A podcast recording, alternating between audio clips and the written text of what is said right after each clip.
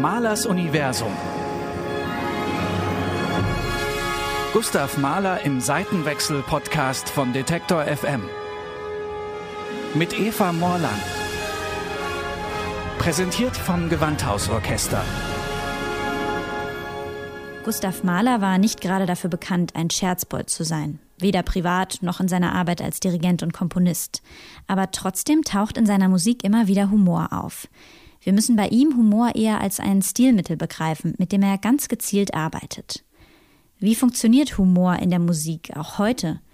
Darüber habe ich mit einem Mann gesprochen, der das musikalische und humoristische Handwerk versteht und der im Gegensatz zu Gustav Mahler überhaupt ein humorvoller Mensch ist, der Musikkabarettist Bodo Wartke. Ganz entscheidend sind bei ihm seine Texte, die er selbst schreibt und die sich oft auf ganz aktuelle gesellschaftliche Phänomene beziehen. Und während wir uns alle hier voneinander distanzieren und in der Isolation verrosten, hält dieser Mann das Land auf dem neuesten Stand und bleibt für uns auf Posten. Christian Drosten. Das ist also schon mal ein Riesenunterschied zu Gustav Mahler. Der greift in seinen Liedern auf Volksliedtexte zurück. Sie sind also nicht selbstgeschrieben und auch nicht besonders aktuell.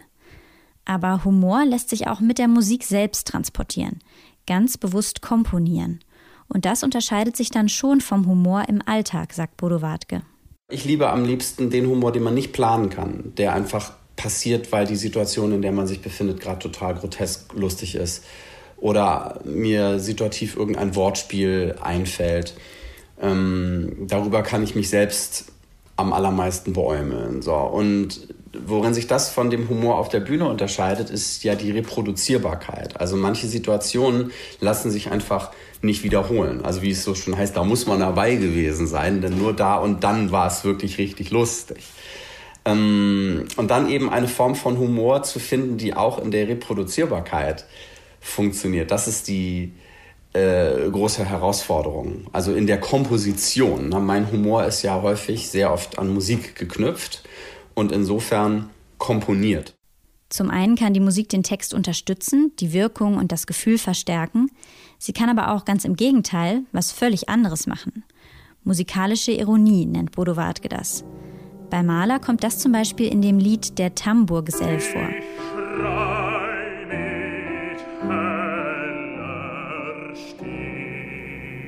Der Text sagt mit heller Stimme und dabei geht die Gesangsstimme herab in die Tiefe. Lustig ist oft das Unerwartete. Deshalb sind auch Brüche und Kontraste ein gutes Mittel. Da gibt es eine Stelle im Trauermarsch in Mahlers erster Sinfonie.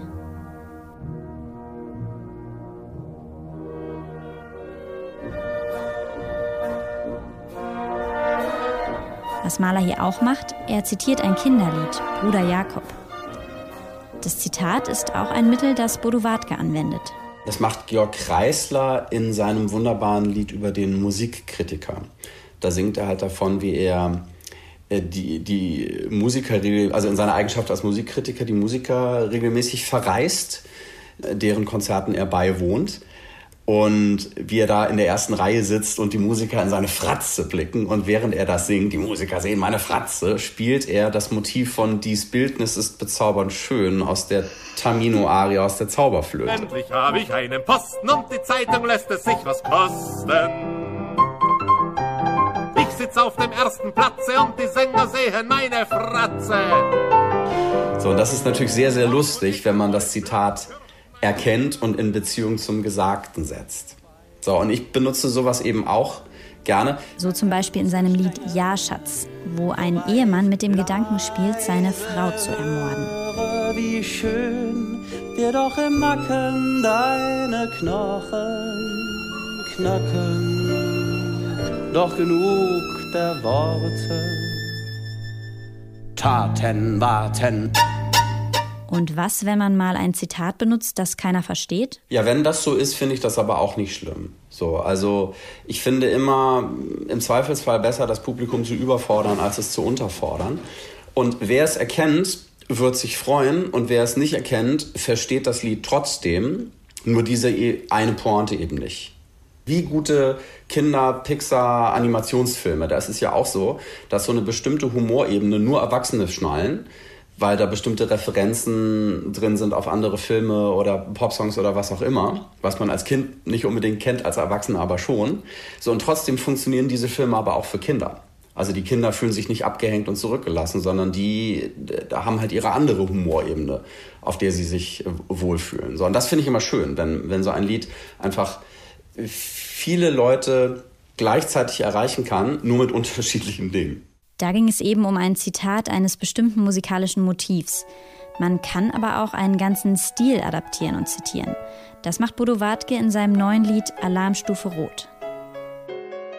Es ist ja schon mal gut, dass Sie hierzulande Airlines retten. So kann man nicht in andere Städte jetten. Von München nach Berlin etwa gelangt man im Nu. Fragt sich nur wozu. Klar, man kann da Leute besuchen, Urlaub machen, Raus in die Natur fahren, solche Sachen. Du kannst frei entscheiden, an welchem See du dich sonst. Tja, aber sonst. Also ich finde es immer sehr, sehr schön, Stilarten miteinander zu verbinden. So, und damit Genregrenzen zu, zu überschreiten. Und bei dem Lied Alarmstufe Rot habe ich einen Musikstil gewählt, den ich vorher noch nie gewählt habe. Ganz einfach, weil ich ihn am Klavier allein auch nicht erzeugen kann. Dubstep, das ist ja nun, also der bringt ja, äh, Dubstep bedient sich ja bestimmter Klänge, die einfach auf dem Klavier so nicht vorkommen. Deswegen habe ich da auch mit einem befreundeten Komponisten zusammengearbeitet. Also es hat eben diese lyrischen Klavierparts, die im krassen Kontrast stehen zu diesen Dubstep-Parts. Und Dubstep ist ja eine Musik, die so klingt, als wäre man gerade im MRT. So, also und äh, da ist sie möglicherweise auch entstanden, wer weiß es. So, und diese, diesen harten Kontrast aus, äh, um halt auch auf das Thema aufmerksam zu machen, um, um das es da geht. Und das ist eben unsere Branche ist ja nun einfach mal stark existenzbedroht. Und da ist es eben mit leichten Piano, Piano-Balladen allein nicht getan. In diesem wie auch in vielen anderen Liedern geht es Bodo Wartke um sehr ernste Themen.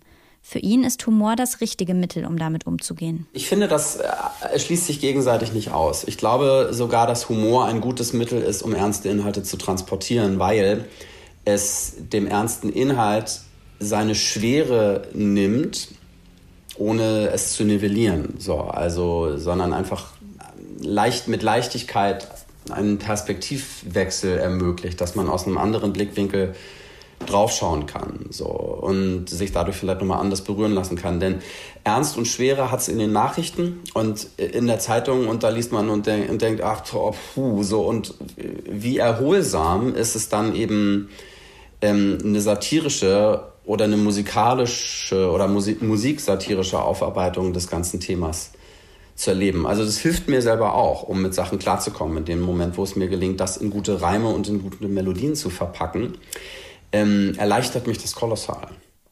Dem Ernsten die Schwere nehmen. Das tut ehrlich gesagt auch der klassischen Musik an vielen Stellen ganz gut. Große sinfonische Musik wie die von Gustav Mahler kann schon manchmal ganz schön ehrfurchtserregend sein. Manche Leute halten sie für so vollkommen, dass man ja andächtig wie in einem Gottesdienst lauschen soll.